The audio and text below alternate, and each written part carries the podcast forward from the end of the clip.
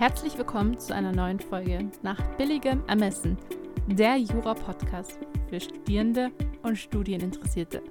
Mit Michael vom Feld, Repetitor und Gründer von Endlich Jura und mir, Evelyn, Jurastudentin in der Examensvorbereitung. Ich wünsche euch ganz viel Spaß mit der neuen Folge. Ja, also ich habe mir tatsächlich auch ein bisschen überlegt, was man vielleicht den Zuhörerinnen und Zuhörern zum Imposter-Syndrom sagen könnte, die mit dem Begriff nicht vertraut sind. Denn mit dem Gefühl sind sie wahrscheinlich vertraut. Mhm. Der Begriff ist halt ein bisschen sperrig. Soll ich dazu einfach mal anfangen, was zu erzählen, Evelyn? Oder würdest du gerne mit einer Definition des Begriffs einsteigen? Die Definition habe ich tatsächlich nicht parat. Klasse. Weißt du, was ich immer mache, wenn ich etwas nicht definieren kann? Ich kann es mir schon vorstellen. Erzähl mir, was du dir vorstellst. Dein einfacher Fall? Oh, das ist, das ist, äh, ist sehr gut, aber das hilft. Na gut, ich würde sagen, es hilft auch im Alltag. Aber sagen wir mal so, wenn wir jetzt mit dem Begriff Imposter oder Betrüger-Syndrom nichts anfangen können, dann ist es vielleicht einfacher, sich den Begriff zu erschließen, wenn man sich das Gegenteil davon vorstellt. Denn wir alle haben eine Person im Freundes- und oder Bekanntenkreis oder in der Familie, da ist es auch beliebt, die diesem Syndrom äh, nicht erliegt, ist das überhaupt richtig gesagt, du weißt, was ich meine, sondern mhm. das genaue Gegenteil hat. Und das genaue Gegenteil ist meines Erachtens ähm, der Dunning-Krüger-Effekt. Und der ist natürlich auch etwas sperrig, aber der ist viel einfacher erklärt. Und äh, du kannst ja gleich, wenn ich sage, was ich unter Dunning Krüger verstehe, uns auch mal erzählen, was, wie du das, wie du das einordnen würdest. Ob du sagen würdest, dass das passt eigentlich ganz gut in den, in den Kreis vielleicht der Personen, mit denen du vertraut bist. Ich werde mal ganz kurz hier meinen Sound ein bisschen anpassen. Es tut mir leid für alle, für all diejenigen, die, die dann den Unterschied im Sound mitmachen müssen. Ich hoffe, das ist trotzdem jetzt einigermaßen, einigermaßen weich gewesen. Aber gut, so. Dann den Krüger-Effekt oder dann den Krüger-Effekt besagt im Wesentlichen, dass die Personen, die diesem Effekt unterliegen, ihre eigenen Kompetenzen konsequent überschätzen, während sie die Kompetenz von Personen, deren Kompetenz höher als ihre eigene ist, unterschätzen. Das heißt, diese Personen halten sich konsequent für, für besser, als sie sind und andere für schlechter, als sie sind. Und ich bin auf den Unterschied oder beziehungsweise auf das, dass es das Gegenteil zum Imposter-Syndrom ist, äh, mal in einem YouTube, in einem YouTube-Kommentar hingewiesen worden. Und äh, das hat mir sofort eingeleuchtet. Würdest du das so unterschreiben? Ja, eindeutig. Okay. Gut, der Dunning-Krüger-Effekt ist, das hatte ich ja quasi schon gerade angekündigt, deutlich weniger verbreitet. Es gibt natürlich viele Menschen, die ihre eigene Unsicherheit damit überspielen. Ich würde auch sagen, dass das manchmal gar nicht schlecht ist. Man muss es ja nicht gleich immer extrem machen, aber ich würde mal behaupten, dass es hin und wieder gar nicht schlecht ist, wenn man Unsicherheit mit damit überspielt, dass man nach außen sich, sich besser gibt, als man vielleicht ist. Das kann ja auch in einer mündlichen Prüfung mal von Vorteil sein. Ich meine, oder auch in der Schule, da haben wir das wahrscheinlich dauernd gemacht, dass man einfach vorgibt, es, es besser zu wissen als tatsächlich der Fall ist. Also es ist durchaus mal hilfreich, aber beim Dunning-Krüger-Effekt ist es natürlich so, dass man vorsichtig sein muss, weil der Dunning-Krüger-Effekt im Prinzip unheilbar ist. Und diese Leute, die was über den Dunning-Krüger-Effekt lesen und ihm selbst zum Opfer fallen, ja auch sagen, ah, die anderen, ne? die, die denken, sie wären klüger, als sie sind. Also es ist ganz, ganz schwer darauf hingewiesen zu werden, das ist eine der vielen kognitiven Verzerrungen, die im Prinzip unheilbar sind. Kann man nicht, kann man nicht behandeln. Und Imposter-Syndrom ist das Gegenstück dazu und viel stärker verbreitet. Und deswegen wolltest du wahrscheinlich auch mit mir heute drüber reden. Ja, ich habe ähm, das Gefühl, dass zumindest in meiner kleinen Podcast-Bubble das Thema in anderen Nicht-Jura-Podcasts mehr aufgegriffen worden ist. Oder sei es Zeitungsartikel Mhm. Aber ich glaube, bei uns Studierenden oder aus dem juristischen Bereich das vielleicht nicht so verbreitet ist. Und ich glaube, wenn einige Leute mehr was damit anfangen könnten, würde es vielleicht einige beruhigen. Mhm. Sagen wir mal so. Verstehe. Wie kommst du denn aktuell mit dem Imposter-Syndrom in Berührung? Oder in der Vergangenheit, ganz egal eigentlich. Also ich würde von, schon vorschlagen, damit diese ähm, Episode auch hinreichend authentisch ist, dass wir beide auch von unseren eigenen Erfahrungen mit dem Imposter-Syndrom erzählen, weil du ja unter anderem, das hast du gerade gesagt, den Leuten quasi den Umgang damit erleichtern willst oder zumindest mehr Verständnis dafür ihnen geben möchtest. So würde ich zumindest so ein bisschen den, vielleicht, vielleicht den, den Hilfsaspekt dieses, dieses mhm. Podcasts verstehen. Also vielleicht erzählst du einfach mal oder wenn du nicht machst, kann ich auch anfangen. Ähm, erstmal, also du musst ja nicht zwingend direkt von dir erzählen, aber wo ist es quasi Gesprächsthema und, und wo merkst du insbesondere in, unter Jurastudierenden und auch, und wenn du welche im Bekannten- und Freundeskreis hast, Rechtsreferendarinnen und Referendaren, dass das verbreitet ist in der Juraschiene, sagen wir mal so. Ich glaube, es ist so allgemein der Konkurrenzkampf und allgemein so der Gedanke, okay, wenn ich die und die bestimmte Punktzahl im Jura, also im Examen einfach nicht erreiche oder in der Klausur, dass ich dann in dem Sinne vielleicht minderwertig bin oder nicht so gut wie andere Jurastudierenden, die diese Punktzahl erreicht haben. Und ich glaube, das ist in vielen Köpfen so dieser Druck, okay, ich muss unbedingt dieses vollbefriedigend schaffen, sonst lande ich als Taxifahrer und bin kein guter Jurist. Was natürlich totaler Mist ist. Und dass Leute sich explizit nach oben vergleichen, aber nie nach unten und ihre eigenen Leistungen nicht so wertschätzen können. Was mhm. auch einfach das Problem ist, weil wir natürlich wenig Möglichkeiten haben, unsere Leistungen aktiv abzufragen. Das Einzige, was wir können, ist natürlich Übungsklausuren schreiben, die jetzt auch nicht ähm, so ausführlich beurteilt werden oder benotet werden, wie es im Examen der Fall ist. Mhm. Da hat man natürlich die ganzen Mitarbeiter und Mitarbeiterinnen, die dann frisch ihr erstes Examen geschrieben haben, eine bestimmte Punkte erreicht haben und denken, okay, ich mache das jetzt nebenbei, um so ein bisschen Geld zu verdienen. Und das sind ja natürlich nicht ausgebildete Juristen und diese konzentrieren sich natürlich sehr auf die festgelegte Lösungskizze und nehmen andere Gedankengänge, die genauso gut sein können, einfach nicht wahr und streichen das vielleicht einfach als falsch an. Mhm. Das war das Wort. Okay. Das ist, das ist sicherlich ein Problem, was theoretisch nochmal eine eigene Podcast-Folge oh, verdient. Ja. Also das Erste, was du angesprochen hast, war, dass wir keine zuverlässigen Leistungskontrollen haben.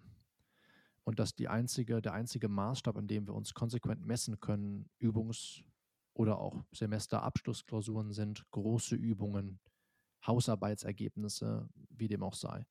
Also das heißt, man könnte, das ist vielleicht so eine Taktik, die man anwenden könnte, man könnte nach Wegen suchen, die einem eine ehrliche und maßstabsgetreue Leistungskontrolle ermöglichen. Und da muss man natürlich, das habe ich gerade schon durchklingen lassen, muss man sich selbst auf die Suche begeben. Das wird in den meisten Fällen ja nicht geliefert. Man muss sich selber überlegen, unterschätze ich mich nur? Also liegt es daran, dass ich, dass ich mich konsequent für schlechter halte, als ich bin, weil ich wirklich konsequent auch unter den Noten liege, wo ich mich sehe oder wo ich mich gerne hätte? Oder ist das einfach nur ein Feedback, das ich bekomme und ich könnte mir den Lernalltag etwas vereinfachen und meine Fortschritte besser messbar machen, wenn ich nach Wegen suche, die mir das ermöglichen? Das wäre was, wo ich oder womit ich immer versuche zu werben, dass man sich ein paar, ein paar Maßnahmen sucht oder ein paar Indikatoren, anhand derer man ablesen kann, wie gut man wirklich ist. Und dann wird sich das früher oder später auch in den Klausuren manifestieren. Da bin ich sicher. Und ich habe erst vor, ich weiß nicht, zwei oder drei Wochen ein YouTube Live zu dem Thema gemacht. Hör auf, deine Lernzeit zu tracken und tracke stattdessen das hier. Und da habe ich verschiedene Indikatoren angerissen, was übrigens nicht heißt, dass man die Lernzeit nicht tracken soll. Es ist nur nicht hilfreich, um zu wissen, ob man gut oder schlecht ist. hm, habe ich verschiedene Indikatoren genannt, die an der, anhand derer man deutlich besser ablesen kann, was in den Klausuren unten rauskommt. Also das ist quasi, bevor wir, wir sind vielleicht jetzt ein bisschen weiter schon, als wir sein sollten, denn wir haben jetzt quasi schon angefangen zu überlegen, wie könnte man das Syndrom bekämpfen. Mhm. Lass uns vielleicht noch so ein bisschen erstmal darüber reden, wie sich das äußert. Ja, also, oder wo du das am Gespräch merkst oder ob du vielleicht auch schon mal in unserer Community Stimmen gehört hast, Stimmen vernommen hast, bei denen du dir gedacht hast, okay, ich, hier ist jemand, der unterschätzt seine Fähigkeiten. Oder hast du Gespräche mit Kommilitonen und Kommilitonen geführt, bei denen das durchklang?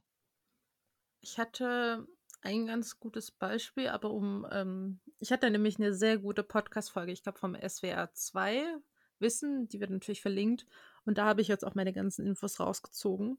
Also das kann ich ganz gerne als Quelle nennen.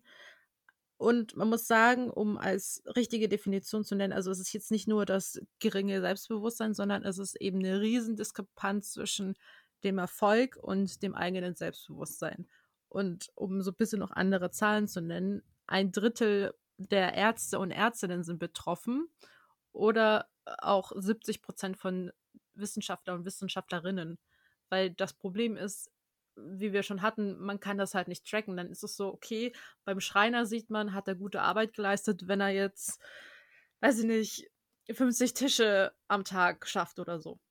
Oh mhm. Gott, jetzt werde ich dafür ho hoffentlich nicht angefeindet. Ich habe keine Ahnung, wie ein Schreiner nee, Du hast natürlich die, hast nicht gegendert, ne? Können ja auch Schreinerinnen sein. Schreinerin, absolut. Hm, das ist das Problem. Aber dass das so ein bisschen das Problem ist, die, die hatten auch ein ganz gutes Beispiel, dass äh, ein Kommilitone oder ein ähm, Student nach vorne gegangen ist zu einer Professorin, die äh, extra so einen Workshop zum Imposter-Syndrom leitet und sie bis zum Bahnhof begleitet hat und am Ende ihm irgendwie noch die Frage rausgerutscht ist, naja, wie schnell muss ich denn lesen, damit ich ein guter Doktorand bin oder Wissenschaftler? Hm. Weil er das irgendwie mitbekommen hat, okay, die und die prahlen so ein bisschen mit ihrer Arbeit, aber ich weiß nicht, wann bin ich denn gut? Also wann kann ich mich denn einordnen? Bin ich gut? Lese ich schnell genug? Arbeite ich schnell genug? Oder bin ich halt unteres Mittelmaß? Mhm. Und das ist eben, das hatten wir ja mit, der, ähm, mit dem Tracken. Und ich hatte ein ganz gutes Beispiel von meinem Professor, der dann erzählt hatte, er hatte einen super Student, der immer in den Übungsklausuren 12, 13 Punkte geschafft hat, aber das Examen immer nach hinten geschoben hat, weil er erstens unter so großer Prüfungsangst gel äh, gelitten hat und zweitens einfach nicht glaubte, dass, dass er das Examen schafft. Und es war mhm. so eine große, so ein großes Missverhältnis zwischen den sehr guten Noten und den sehr guten Beiträgen in den Vorlesungen und diesem geringen Selbstbewusstsein. Mhm. Ja. Zu den Zahlen, die du genannt hast, ein Drittel Ärzte und Wissenschaftler. Ich glaube, der Rest hat sich nur einfach nicht eingestanden. Also die Zahlen, die mir vorliegen, die sind deutlich höher. Und selbst da würde ich noch sagen, dass die Leute, die, die sagen, damit komme ich überhaupt nicht in Kontakt, das kenne ich nicht aus meinem Kreis, das kenne ich nicht von mir selber, dass die sich wiederum auch nochmal was vormachen. Und der Witz ist ja, dass du ein sehr großes Selbstvertrauen haben kannst und trotzdem darunter leiden. Das würde ich bei mir mal behaupten. Ich glaube, mein Selbstvertrauen ist groß genug, als dass man meinen könnte, dass ich damit kein Problem hätte. Das würde trotzdem nicht stimmen, wenn ich es behaupten würde. Das heißt, ich glaube, Zahlen zwischen 70 und 90 Prozent sind viel realistischer. Und was wir ja auch wissen aus den Zahlen, ist, dass Frauen darunter häufiger leiden als Männer. Das Tatsächlich nicht. Da muss ich dich unterbrechen. Also das haben sie explizit nochmal im Podcast erwähnt, dass früher die Annahme war und okay. 70 Prozent stimmen mit den Wissenschaftlern und Wissenschaftlerinnen. Und ähm, dass es da keine Geschlechtsunterschiede gibt. Ja, was ja gut ist. Ich hätte jetzt ein paar Gründe dafür anführen können, warum ja. das so sein könnte. Aber es ist ja schön, wenn alle gleichermaßen damit Probleme haben. Ich könnte mir nochmal vorstellen, dass, ich kann die Studie auch mal raussuchen, ich weiß aber nicht, ob es wirklich interessant ist, aber könnte mir vorstellen, dass in der Studie viele Männer einfach sich dazu nicht bekannt haben, mhm. ähm, weil sie viel eher dazu geneigt sind, sich Schwäche nicht einzugestehen, was ja. auch nochmal ein sexistisches Problem in sich ist. Ja. Ähm, das hat gar nichts mit, mit, mit ähm, Geschlechtsbenachteiligung zu tun, sondern mit einem, mit einem völlig äh, verranzten Bild irgendwie, was man, was man von den Geschlechtern hat. Ja. Aber gut, was wir damit eigentlich nur sagen wollen, die genauen Zahlen sind, glaube ich, weniger interessant, dass der Großteil der Menschheit damit zu kämpfen hat. So, und da müssen wir im nächsten Schritt natürlich überlegen, woran das liegt und woran sich das bei den Einzelnen äußert. Und wir haben ja eben am Anfang schon angefangen, zumindest äh, einen kleinen Lösungsvorschlag zu unterbreiten, der einem sicherlich dabei helfen könnte. Ich würde mal behaupten, dass es schon mal hilft, das zu hören. Also für diejenigen, die sich mit diesem Problem allein fühlen, und das hast du am Anfang ja auch angesprochen, diejenigen, die sich nach links und rechts vergleichen und dann diesen Gap erkennen oder, vermeint, oder vermeintlich erkennen aus, die anderen sind viel besser als ich. Wenn die mal hören, dass es den anderen, wer auch immer das sein soll, ganz ähnlich geht, wird das sicherlich auch schon mal helfen. Erstmal sich bewusst Schwäche einzugestehen, im nächsten Schritt aber natürlich auch zu sagen, diese Probleme haben alle und das hilft einem selber einfach auch nochmal vielleicht ein klareres Bild von sich zu bekommen. Ja. Und dass es auch häufiger ähm, in Familien vorkommt, wenn diese Kinder zum Beispiel Liebe in dem Sinne erfahren haben, indem sie eben nur gute Leistungen gebracht haben, erbracht haben und jetzt mhm. nicht um ihrer selbst willen. Oder wenn sie so aus einer Minderheit kommen. Bestes Beispiel, sagen wir mal, Arbeiterkind, vielleicht auch nochmal mit Migrationshintergrund mhm. und kommt dann an die Uni und hört dann irgendwie, wie vermeintlich besser die anderen sind. Also, mhm. und versteht einfach nicht, dass auch super viel Geprahle darunter ist. Mhm. Ja, also das glaube ich auch. Das, das kann ich mir vor allem gut vorstellen. Das habe ich leider jetzt schon mehrfach erlebt, dass Studierenden, die beispielsweise die ersten sind, die aus der, aus der Familie jetzt äh, tatsächlich an die Uni gebracht haben. Und mitgebracht haben meine ich nicht, dass die anderen dazu nicht fähig gewesen wären, sondern dass wiederum von ihrer Familie und von ihren Eltern und Großeltern davon vielleicht auch abgeraten wurde oder man einfach mhm. nicht die Unterstützung erhalten hat. Ne? Manche haben es eben in der Ausbildung einfach schwerer oder es wird ihnen, wird ihnen die Ausbildung sowohl in der Schule als auch an der Uni schwerer gemacht, gerade durch sowas. Mach doch lieber was äh, Normales oder so, das, das, das passt nicht zu uns, studieren oder was weiß ich. Das merke ich also schon immer wieder, das kriege ich immer wieder mit, dass, dass das tatsächlich äh, so eingefleischt ist, äh, dass die, dass die Personen dann zu zu hören bekommen, sie, sie seien nicht gut genug für die Uni. Und irgendwann fängt man wahrscheinlich an, das selber zu glauben. Ja.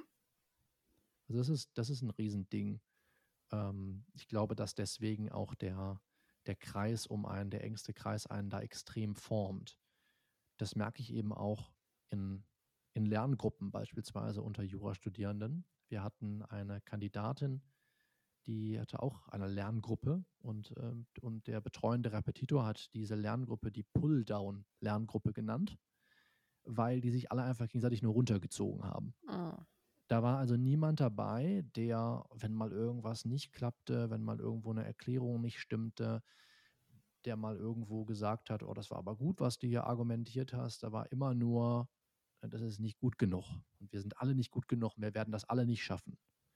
Und äh, das war total wichtig für sie, da rauszubrechen, ne, weil das einfach ein total, total toxisches, toxisches Umfeld war. Das, ähm, ich, das ist total wichtig, dass man sich auch nochmal im Klaren darüber wird, wie diese kognitiven Verzerrungen eben auch durch, das, durch die Umgebung geformt werden. Ne? Und natürlich insgesamt, wie viele unserer Entscheidungen dadurch prägend beeinflusst werden, mit welchen Personen wir diese Entscheidungen zusammen fällen. Da muss man eben auch mal schauen. Gibt ja dieses berühmte Sprichwort, You're the average of the five people you surround yourself the most with. So, schwierig auszusprechen. Wo ja auch sehr, sehr viel Wahres dran ist. Ob das jetzt die fünf Personen sind oder die sieben oder die drei, spielt dabei keine Rolle. Wenn man sich da mal so reinversetzt, stellt man ziemlich schnell fest, dass das stimmt. Und wenn man andere Personen in seinem Umfeld hat, die eben auch von ihren eigenen Leistungen nicht überzeugt sind, dann neigt man selbst auch viel eher dazu, ne? seine eigenen Leistungen, auch gute Leistungen zu hinterfragen. es gibt ja auch viele Personen, die gute Klausuren schreiben und das dann für einen Ausrutscher halten oder sich das nicht erklären können. Oder und auch nur im ganz kleinen Rahmen. Ne? Also ich habe jetzt letztens nochmal eine nette E-Mail bekommen von einer Kandidatin, ja, ich hätte nie für möglich gehalten, dass ich mal das in einer Zivilrechtsklausur im Examen schaffe. Ja. Warum hast du das nicht für möglich gehalten? Ja, man kann natürlich mit Prozenten kommen und sagen, es schaffen nicht so viele, aber dann wiederum könnte man ja auch fragen, warum sollst du denn nicht dazugehören? Also ich glaube, das ist, das ist natürlich auch eine, eine nette Bescheidenheit, ja, dass man sagt, ähm, ich habe jetzt selber nicht damit gerechnet, das finde ich auch legitim, aber für mich schwingt da immer auch mit, dass man sich selber für nicht so gut hält, wie man dann tatsächlich ist. Ja, limitierende Glaubenssätze. Ich bin ehrlich gesagt selber gerade privat dran, an solchen Sachen aufzulösen. Es ist einfach sau schwer. Mhm. Ist es, ist es.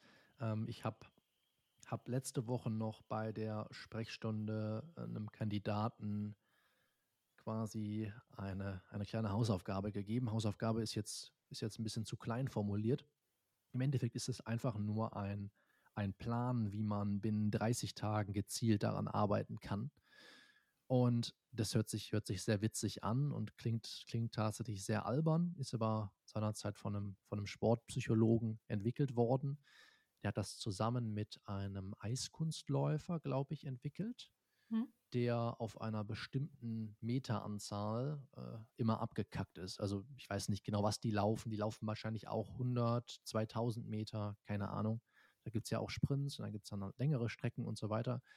Und äh, die eine, diese eine Strecke lag ihm irgendwie nicht oder er meinte, sie lege ihm nicht, was natürlich dazu führte, dass er konsequent auch auf, der, auf dem Streckenabschnitt schlecht abschnitt.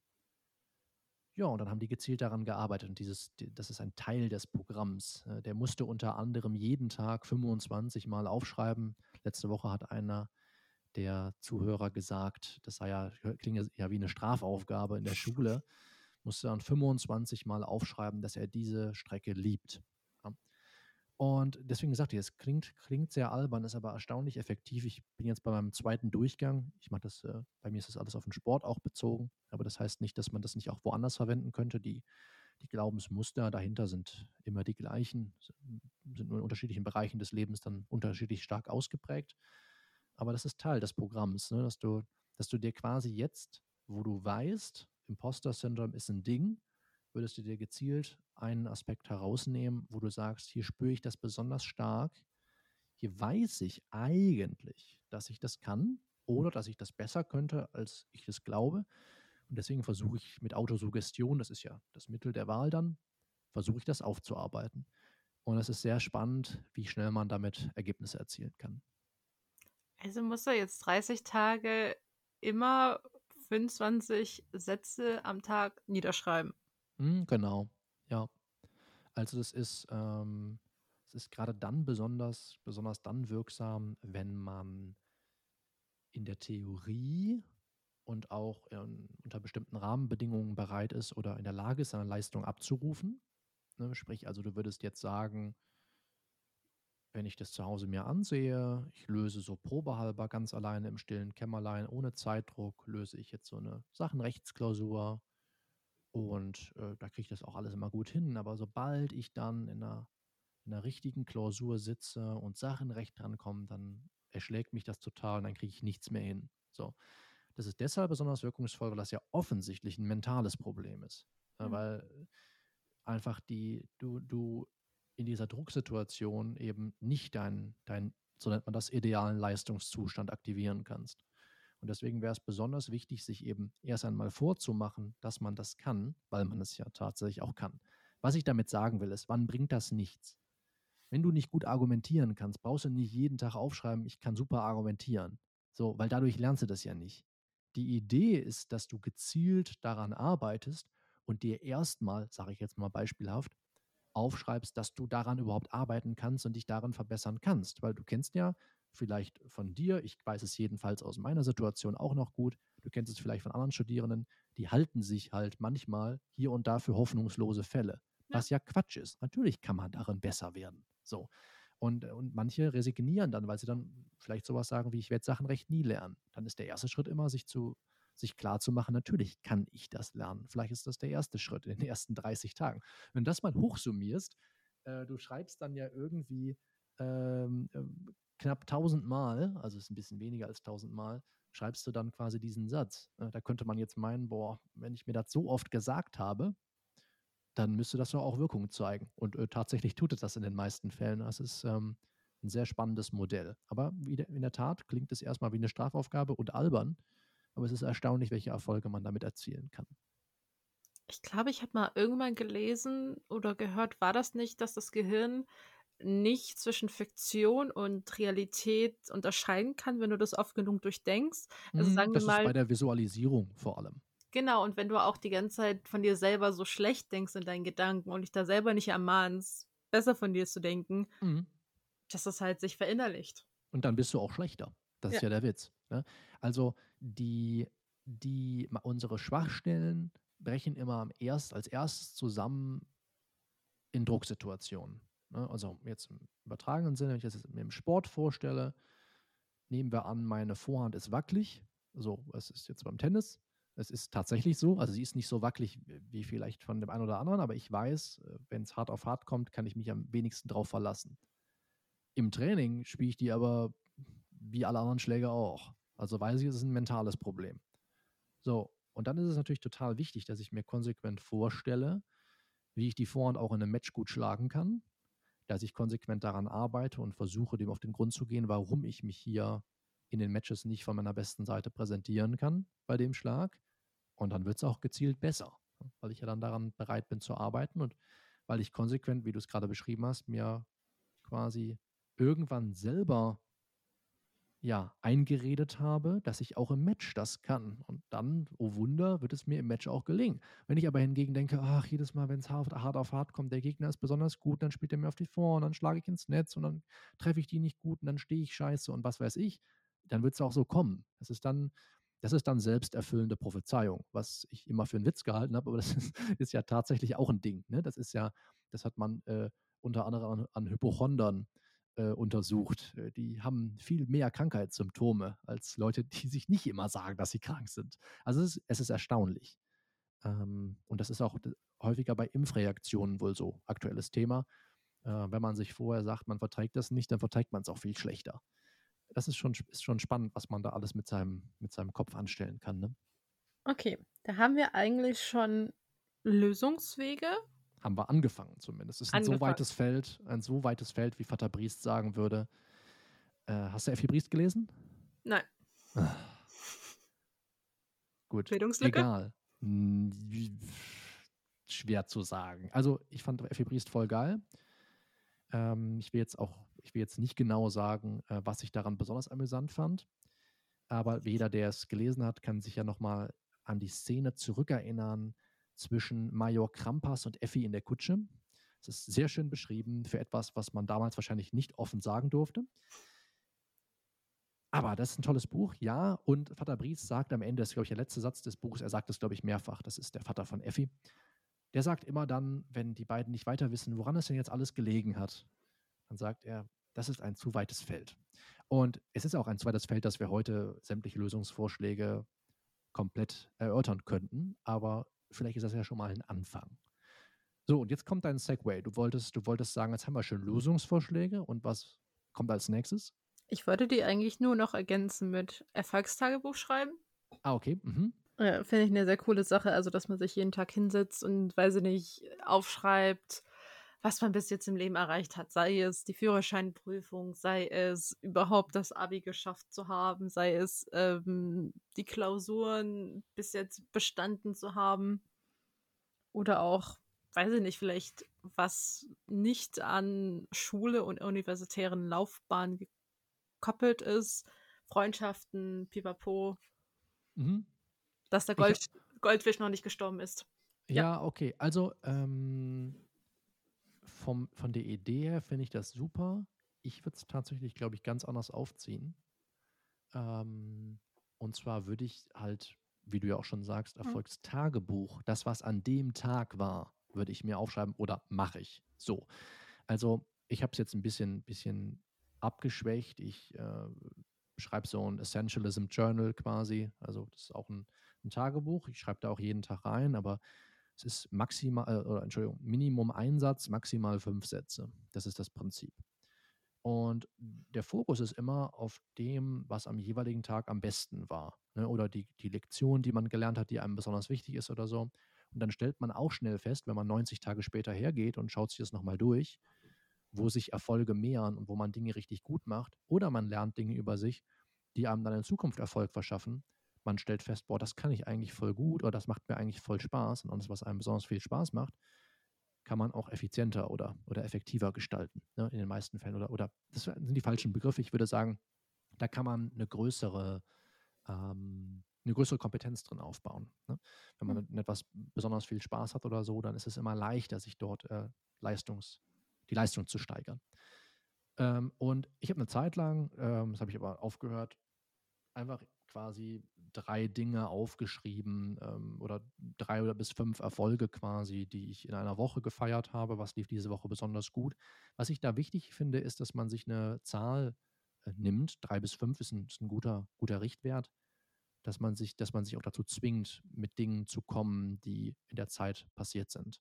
Also, dass man nicht einfach sagt, oh, mir fällt nichts ein, dann schreibe ich nichts auf. Dass man immer mindestens so oder so viele Stichworte auch macht. Das finde ich besonders wichtig, weil ansonsten lässt man es ziemlich schnell wieder bleiben.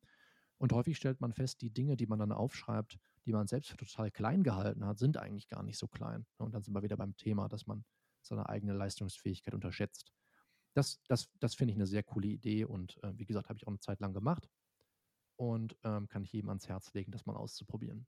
Ansonsten wollte ich dann nur noch sagen, ich glaube, einer der wichtigen Sachen noch, ähm, dass man jetzt dass manche, wenn die sich darin extrem wiedererkennen, es ist, wenn ein hoher Leidungsdruck besteht, ist eine Verhaltenstherapie sinnvoll, aber man sollte das jetzt nicht als Krankheit oder so definieren. Das ist halt einfach ein Persönlichkeitsmerkmal, was bei einigen Menschen eben mehr oder weniger ausgeprägt ist. Also mal stärker, mhm. mal schwächer.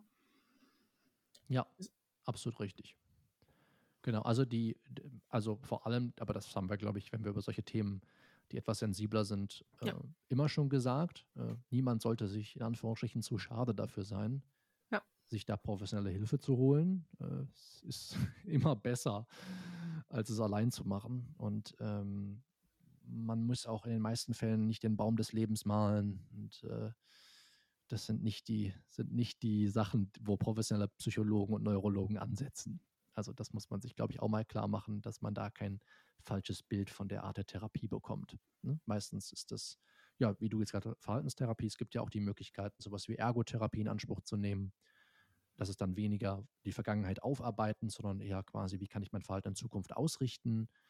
Wie denke ich über mich? Das gehört alles damit rein. Ne? Da gibt es auch sicherlich Coachings dazu und natürlich die klassische Gesprächstherapie, einfach mal schauen, ne, was, was da für einen passt, vielleicht auch mal ein paar Dinge ausprobieren, wenn man wirklich merkt, okay, das ist, hat, erreicht halt einen Punkt, wo es mich, wo es mich zu sehr belastet, als dass ich damit selbst umgehen könnte. Wollen wir denn jetzt, das musst du sonst rausschneiden, zum Abschluss noch Real Talk machen und äh, von unserem Imposter-Syndrom erzählen oder lieber nicht? Ach, ich habe da kein Problem darüber zu reden. Gut, dann fang doch mal an. fang mal an. Ich bin ganz Ohr. Ähm, Erzähl mir, wo, wo im Alltag, im Lernalltag dich das begleitet. Also ich glaube, äh, schräg, schräg, negativer Glaubenssatz. Ich habe innerlich extrem das Gefühl, dass ich das Examen nicht hinbekomme. Mhm. Das ist so richtig tief verankert. Meinst du so gar nicht oder beim ersten Mal nicht oder, oder wie so Gar nicht. Okay. Also das heißt, du hättest ja, wenn ich das richtig rechne, quasi drei Versuche und du ja. hältst es halt für eine Möglichkeit, dass es einfach dreimal nicht klappt. Ja. Okay, verstehe. Äh, hatte ich auch. Kann ich dir auf jeden Fall schon mal sagen. Ich weiß jetzt nicht, wie krass das war. Ähm, ich weiß, dass es, aber das ist jetzt auch ein bisschen von Imposter Syndrome weg. Ich weiß, dass es mir äh, unter anderem das Wochenende vor den Examensklausuren extrem schlecht ging. Und ähm, ich, ich da auch wahrscheinlich dieses Gefühl hatte ähm, und das vielleicht hin und wieder auch mal berechtigt war. Da muss man natürlich immer sich hinterfragen, ne, inwiefern stimmt das jetzt, den Eindruck, den ich habe. Aber ich glaube, dass das passt natürlich gut zu, zu den einschränkenden Glaubenssätzen, die du, die du genannt hast. Das wäre etwas, woran du arbeiten könntest und wahrscheinlich auch schon arbeitest, nehme ich an. Ja. Genau, okay. Dann natürlich die Frage, da müssten wir so ein bisschen tiefer graben, ob es schön ist oder nicht. Aber woran das liegt, und da müsste man ja darin auch nochmal nach dem Imposter-Syndrom suchen, denke ich. Also was, was lässt dich glauben, dass du äh, das nicht kannst? Äh, eben, ich bin, gehöre da, glaube ich, zu diesen Sonderformen mit Migrationshintergrund und Arbeiterkindverhältnis, dass das schon so eine Sache war, okay, mittlere Reife und hm, kriege ich denn das Abi hin? Schaffe ich denn die drei Jahre? Und es war, man muss sagen, jeder, jede, die das, die diesen Umschwung von mittlerer Reife, also einfach so dieses Hauptschul-, Realschulniveau hatte und dann mal aufs Gymnasium gewechselt hat, äh, mhm. merkt, wie heftig das ist. Also man war dann immer ganz gut, ich war immer ganz gut, ohne viel zu tun. Und dann kommt man gefühlt in der wirklichen Welt an und fliegt so richtig erstmal auf die Fresse. Mhm. Weil das halt einfach ein anderes Leistungsniveau ist. Mhm. Ja, das, das kann man in der Tat mit, mit Schule und, und, und sowas nicht vergleichen. Ja, das macht einen riesen Unterschied. Ich hatte auch regelmäßig Kandidatinnen und Kandidaten, die mir von ihren tollen Abis erzählt haben und ich habe mal gesagt, ja du, kann man halt nicht vergleichen. Ne? Und werden ja auch ganz andere Kompetenzen abgefragt. Hat jetzt gar nicht mit blöd oder klug was zu tun, sondern ähm, es werden ganz andere Faktoren deines Könnens auf die Probe gestellt. Ne?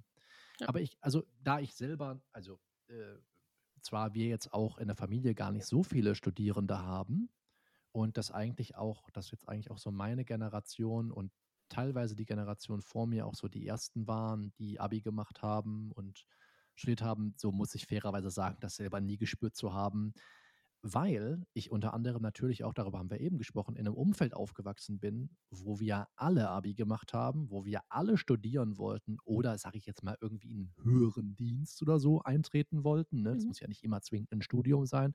Viele Freunde von mir sind Piloten geworden. Äh, das ist ja jetzt, äh, ist jetzt kein Studium, aber das ist jetzt auch nicht weniger wert. Ne? Ähm, ich glaube, dass das, dass das auch nochmal sehr, sehr stark prägt und abfärbt. Dann in dem Sinne vielleicht auch so ein bisschen im positiven Sinne oder zu großen Teilen auch im positiven Sinne. Und dass ich das deswegen nie so gemerkt habe. Ich kann mir sehr gut vorstellen, warum man sich dann manchmal für schlechter hält, als man ist. Weil das Wichtige beim Imposter-Syndrom ist ja, dass du erkennst, dass da eine Diskrepanz ist und das nicht wirklich zutrifft, was du dir einredest. Ne, das ist ja das Entscheidende. Ja. Ähm, und der, der erste Schritt ist ja immer, das zu erkennen weil man dann sagt, okay, wenn ich dann weiß, ich bin eigentlich ein Tick besser, mindestens ein Tick besser, als ich glaube, dann habe ich ja was, woran ich arbeiten kann. Okay, aber das ist das eine. Gibt es noch mehr, äh, noch mehr Gründe oder gibt es spezielle Beispiele, wo du das kürzlich nochmal gemerkt hast? Also ich habe mir, ich habe ich hab mir eben in zwei Minuten einfach mal sechs Beispiele aufgeschrieben. Mir würden wahrscheinlich mit ein bisschen Nachdenken auch noch mehr einfallen. Wo merkst du das im Alltag oder in einer Klausursituation oder ja, vielleicht magst du dazu noch was sagen. Also ich merke das jetzt einfach ähm, verstärkt in letzter Zeit, wenn ich mit fachfremden Leuten über das Thema Examen rede, dass ich das erstens so richtig abblocke. Mhm. Und zum einen, wenn Leute mich dann irgendwie so beglückwünschen für dieses Studium. Ach ja, du studierst Jura, ist das gut und ist ja, Hut ab, könnte ich nicht. Wo ich immer erwähne, naja, bis jetzt ja, ist ja noch der schlimmste Endgiga noch vor mir. Klar, ich bin da durchgekommen und bin da weniger mal gut, mal weniger gut durchgekommen. Aber. Ja, wie ich auch. Wie die genau. meisten, würde ich behaupten. Man muss aber auch sagen, es ist eigentlich auch eine Leistung, dass man bis jetzt bis zum Examen durchgekommen ist, ohne geext zu werden. Auf jeden Fall. Ähm, ich weiß noch, dass die bei uns, wir hatten damals ähm, so eine Art Mausklickfehler, oder könnte man, glaube ich, auch genauso sagen.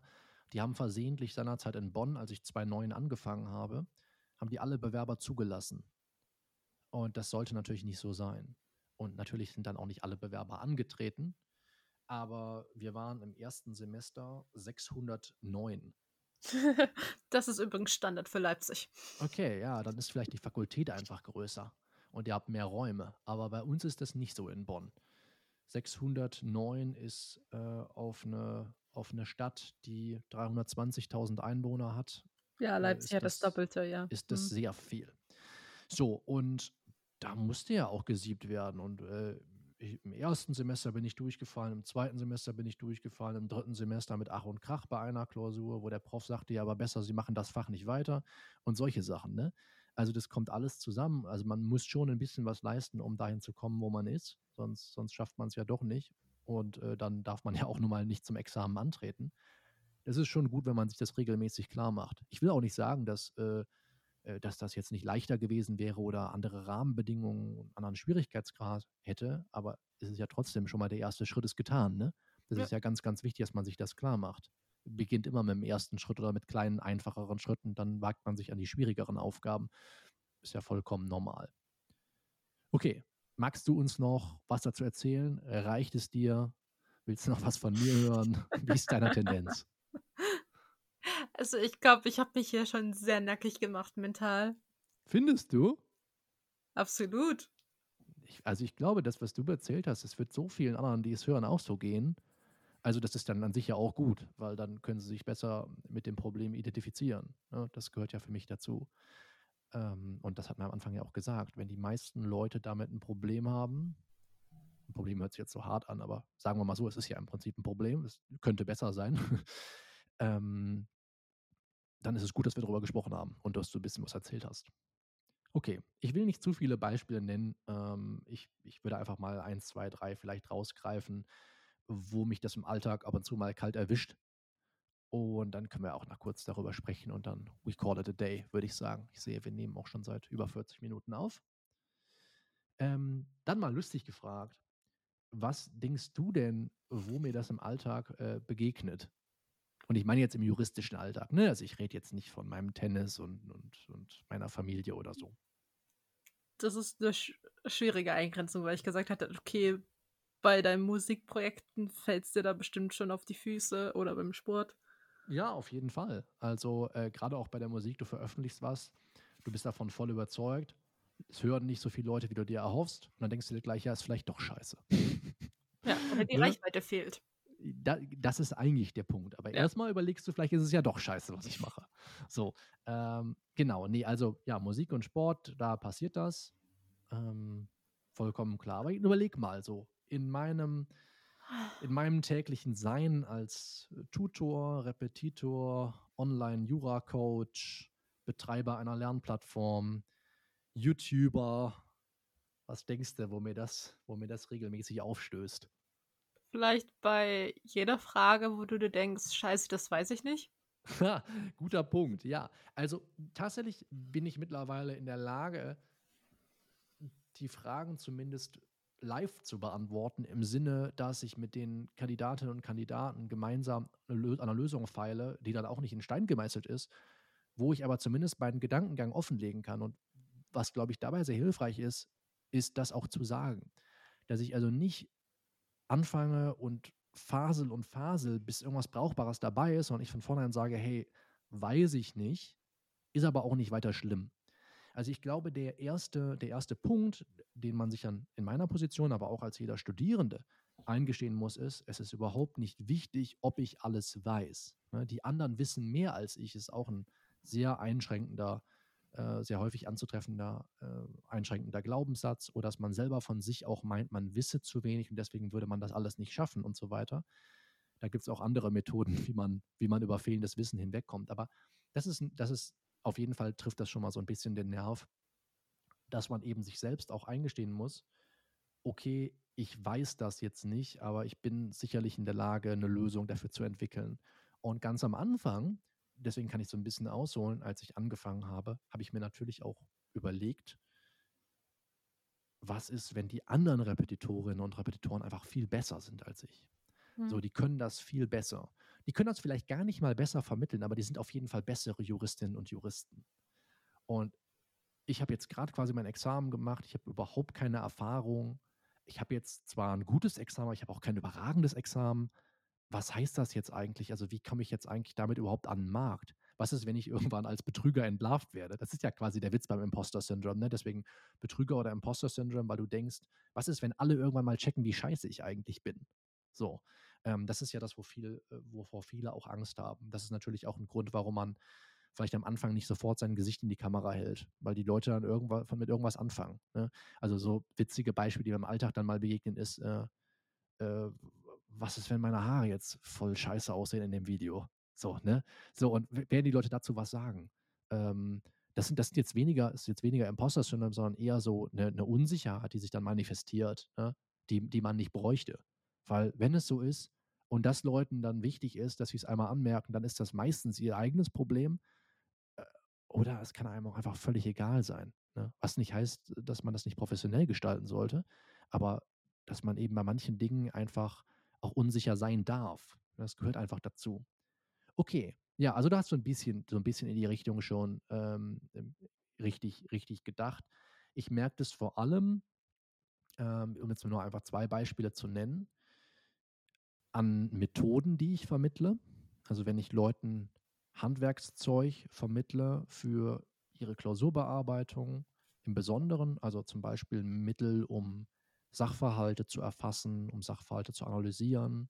Also die Minding-Methode in erster Linie, Methoden zum Argumentieren, Extrempositionen denken, Normalfalldenken, das Fee-Modell von mir, ne, wo man also Folgenbetrachtungen macht, erklärt und erfindet. Das sind verschiedene Fragen, die man sich stellen muss.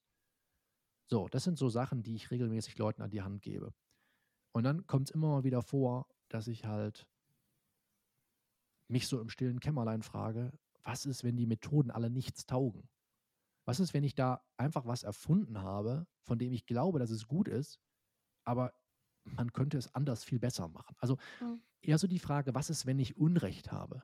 Was ist, wenn man doch ganz viele Klausuren schreiben muss und ich den Leuten immer sage, nee, 30 reichen? Oder was ist, wenn man doch am besten damit bedient wäre, alle Schemata auswendig zu lernen? Und wenn ich den Leuten sage, ja, übt das lieber im freien Fall am Gesetz, dann erzähle ich denen Quatsch und denen bleibt hinten und vorne die Zeiten der Klausur nicht. So. Und das Gute ist, dass man daraus ja immer wieder sehr schnell rausgerissen wird, als dann irgendwie eine E-Mail kommt oder man sich einfach mal nur einen Augenblick, einfach mal einen Augenblick innehält und man sich zurückerinnert an das, was Leute einem dazu gesagt haben. Und man feststellt, hunderte von Leuten, das soll jetzt überhaupt nicht angeberisch klingen, haben dir das mittlerweile bestätigt, dass es funktioniert und haben damit ihre Noten verbessert, ähm, argumentieren besser, schreiben dir, wie sehr ihnen das geholfen hat. Das ist ja Beweis genug. Aber trotzdem hat man immer wieder diesen Moment, wo man in diesem, in diesem Gedankenrad gefangen ist oder im Gedankenkarussell gefangen ist und da erstmal ausbrechen muss. Dass man irgendwann, irgendwann doch zweifelt an seinen eigenen Fähigkeiten und man dann natürlich auch damit bedient ist, gut bedient ist, wenn man dann von außen mal so ein bisschen Bestätigung kommt, dass das doch alles stimmig ist. Das ist das eine, wo ich das auf jeden Fall häufiger merke. Und das andere war ganz kürzlich, ich glaube, es war gestern. Äh, ich entwickle gerade, nur um da so ein bisschen den Hintergrund zu oder den Kontext zu geben, entwickle gerade einen neuen Kurs.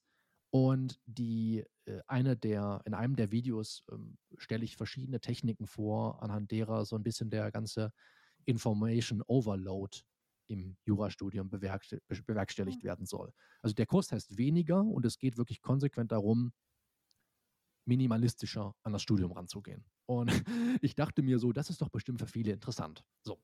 Und ähm, ich glaube, viele meiner Techniken gehen schon in die richtige Richtung, aber ich musste natürlich auch neue Gedanken formen. Und das hat jetzt so die letzten, letzten Monate meiner Zeit in Anspruch genommen. Und musste mir überlegen, okay, was kann ich den Kandidatinnen und Kandidaten noch für handfeste Methoden an die Hand geben, dass sie bei all der Fülle an Stoff, das ist ja wirklich das Problem, was ich am meisten quasi höre, ich kann die Stoffmenge nicht selber eingrenzen, das macht mich alles fertig, ich bin überwältigt und so weiter, dass ich in die Richtung mehr versuche, Mittel an die Hand zu geben. Und die habe ich natürlich entwickelt. So, äh, ich habe dann selber so ein bisschen überlegt, okay, was mache ich eigentlich, wenn ich lese? Wie gelingt mir das eigentlich? Wie ist mir das im Studium gelungen? Was erzählen mir andere, was sie machen? Und wie kann man das zu Methoden, zu Grundsätzen quasi formen? Und dann habe ich das alles so aufgeschrieben. Das klang auch alles sehr stimmig. Und dann gestern Morgen saß ich da dran und dachte mir so, boah, fuck, was ist, wenn das nicht funktioniert? So, also was ist, wenn das jetzt alles schön klingt und abstrakt bleibt und du den Leuten jetzt einfach sowas gibst und dann sitzen die da zu Hause und gucken sich das an, haben da jetzt 150 Euro für den Kurs ausgegeben und stellen dann fest, boah, das hilft mir überhaupt nicht. Also ganz generell ist natürlich das ein Problem immer oder, oder immer eine Gefahr, die man so meint zu haben, wenn man was Neues veröffentlicht oder überhaupt was gegen Geld auf den Markt bringt, kann ja auch eine Dienstleistung sein, dass man Schiss hat, was ist, wenn den Leuten das nicht hilft? Und was ist vor allem dann, wenn sie ihr Geld zurückhaben wollen? Was ja bei mir auch noch ein großes Thema ist, weil ich ja immer eine Geld-Zurück-Garantie gebe. Das heißt, sobald ich immer irgendwo eine Geld-Zurück-Garantie in Anspruch äh, äh genommen bekomme, ja, dann frage ich mal selber so, was, was ist jetzt da, was ist jetzt da falsch gewesen? Oft ist da nichts falsch, aber das muss man sich eben im Moment eben auch nochmal klar machen. So, also ich habe also diese, diese Methoden entwickelt, um darauf zurückzukommen. Und habe ich gedacht, okay, das Einzige, um das herauszufinden, besteht darin, dass du diese Techniken halt wirklich mal an Textstellen, ja, also aus Lehrbüchern, aus Kommentaren, aus Skripten, sei es, womit die Leute auch immer arbeiten, einfach mal handfest erprobst und dann einfach diese Textstellen mit aufnimmst in den Kurs und den Leuten genau zeigst, wie du die Techniken anwendest. Und dann merkst du ja auch selber, ob sie funktionieren. Und siehe da, sie haben natürlich auch funktioniert. Ich hatte mir ja vorher auch meine Gedanken gemacht. Aber einfach in dem Moment, ne, wenn man mal vielleicht das Gefühl hat, man ist schlechter, als man, als man eigentlich ist, einfach das auch mal zu testen und mal wirklich ein, ein handfestes Feedback zu, sich zu holen, in welcher Form auch immer. Wir haben am Anfang kurz angesprochen, was man, was man tun kann, dass man mehr nach Möglichkeiten sucht, um seinen Leistungszustand zu messen. Dass man einfach mal schaut, okay, gehe ich jetzt allein mit der Annahme oder wenn ich das jetzt anwende, funktioniert es eben doch. Und das hat mir einfach total viel Leichtigkeit in den Alltag äh, zurückgebracht. Ne, seitdem ich das, seitdem ich das einfach einfach Textstellen genommen habe und einfach die Methoden angewendet und gesehen habe, boah, okay, das ist total hilfreich. So, ne? Und äh, habe wirklich versucht, so mit diesem Studierenden-Mindset ranzugehen ne? und den Text nicht zu lesen wie ich, sondern wie jemand, der da vielleicht noch nichts von gehört hat. Und das ist ja auch nicht immer ganz leicht, dass man dann einfach merkt, okay, es ist doch gut, was du gemacht hast. Und es wird den Leuten helfen. Aber zuerst ertappt man sie immer dabei, wie man denkt, was ist, wenn es alles nichts taugt? Und das ist natürlich ein großes Problem was man hat, wenn man regelmäßig eben mit seinen Produkten auch an den Markt geht. Und da merke ich das eben besonders stark. Sehen Striptease. Mhm. Aber ähm, Gott sei Dank jetzt nur auf diesen Bereich bezogen. Und äh, da bin ich, da habe ich mich schon immer, ich will jetzt nicht sagen verletzlich gezeigt, aber die Leute, äh, die mich schauen und ich glaube, die Leute, die mich gut finden, mögen das auch, dass es halt ehrlich ist.